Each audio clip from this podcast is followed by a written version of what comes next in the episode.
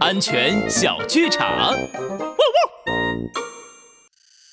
呃，这黑熊老弟，快开门！你已经在卫生间待了一上午了，怎么还不出来？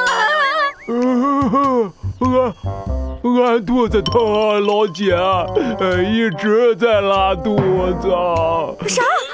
你是不是吃了什么不卫生的食物啊？没有啊，俺 今天就吃了点蛋挞和昨天剩的披萨。昨天天气那么热，那块披萨在外面放了一整天，早坏了，老弟，不可以再吃了呀！黑熊姐姐说的对，安全警长，拉布开讲。食物放久了或储存不当，很容易产生细菌、有毒物质。